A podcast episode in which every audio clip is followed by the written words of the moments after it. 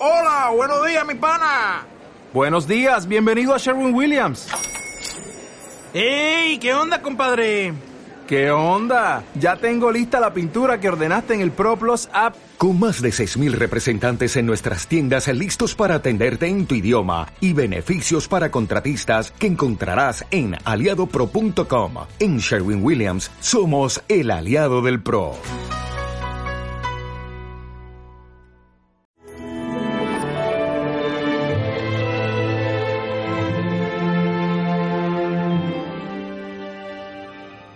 El que no renuncia a todos sus bienes no puede ser discípulo mío.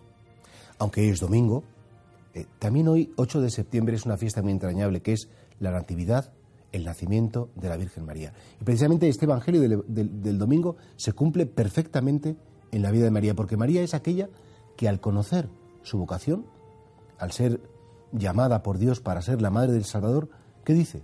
Aquí está la esclava del Señor. Es decir, renuncio a tener gusto, renuncio a tener deseos, porque el esclavo es el que no tiene gusto, no tiene deseos, el esclavo es el que vive solo para su Señor, solo para su Señora. Aquí está la esclava del Señor, hágase en mí según tu palabra. María es muy grande en su pequeñez, ¿por qué? Porque es capaz de renunciar a todo por amor de Cristo y por amor a los hombres. Y claro, en todas las familias, cuando es el cumpleaños de mamá, pues, pues todos los niños se alegran, le hacen regalitos, los niños pequeños se, se ilusionan muchísimo. Ya cuando nos hacemos mayores, a lo mejor menos, pero cuando somos pequeños, qué ilusión que es el cumpleaños de nuestra madre. Pues hoy en la Iglesia Católica es el cumpleaños de la Virgen, el nacimiento de la Virgen, y por tanto estamos encantados de felicitarla. Estamos encantados de decirle que la queremos muchísimo. Estamos encantados de agradecerle todo lo que ha hecho por nosotros, porque ella sí que renunció a todo por nosotros. No solamente por su Hijo Jesucristo, sino que en la cruz, cuando Jesucristo estaba a punto de culminar la redención, para terminar la redención, le dijo a, a María, mujer, este es tu Hijo, a San Juan, que nos representaba a todos, esta es tu madre, y a partir de ese momento dice que el discípulo la recibió en su propia casa, pero no en el sentido material de la casa, sino en su propio corazón. Por eso hoy, felicitar a la Virgen.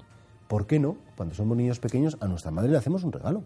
Pues a lo mejor un regalo de, una oración mariana hecha con cariño, el regalo de una llamada por teléfono a una persona que está enferma, el regalo de un perdón a una persona que, que me ha herido. Hay tantos regalos que le podemos hacer a la Virgen que por eso, tal vez, la pregunta podría ser hoy, ¿tú qué le quieres regalar a ella? Porque ella te ha regalado a ti tantas cosas, te ha regalado al Salvador, te ha regalado su entrega. Ahora, eso sí, tal vez el mejor regalo que podríamos hacer a María es vivir el Evangelio de su Hijo. El que no renuncia a todos sus bienes, el que no renuncia a todo lo suyo, no puede ser mi discípulo. En ese sentido, decir, bueno, ¿a mí qué me cuesta renunciar? Me cuesta renunciar a mi cafetito después de comer, me cuesta renunciar a ese partido que no me puedo perder, me cuesta renunciar a ese comentario entre ácido y tal. No te digo que, que los días, pero hoy, por ser el cumpleaños de la Virgen, tal vez ese renunciar a nuestros bienes, simbólicamente hablando, sería un regalo que daría mucha gloria a Dios y que a ella como madre seguro que le va a hacer mucha ilusión.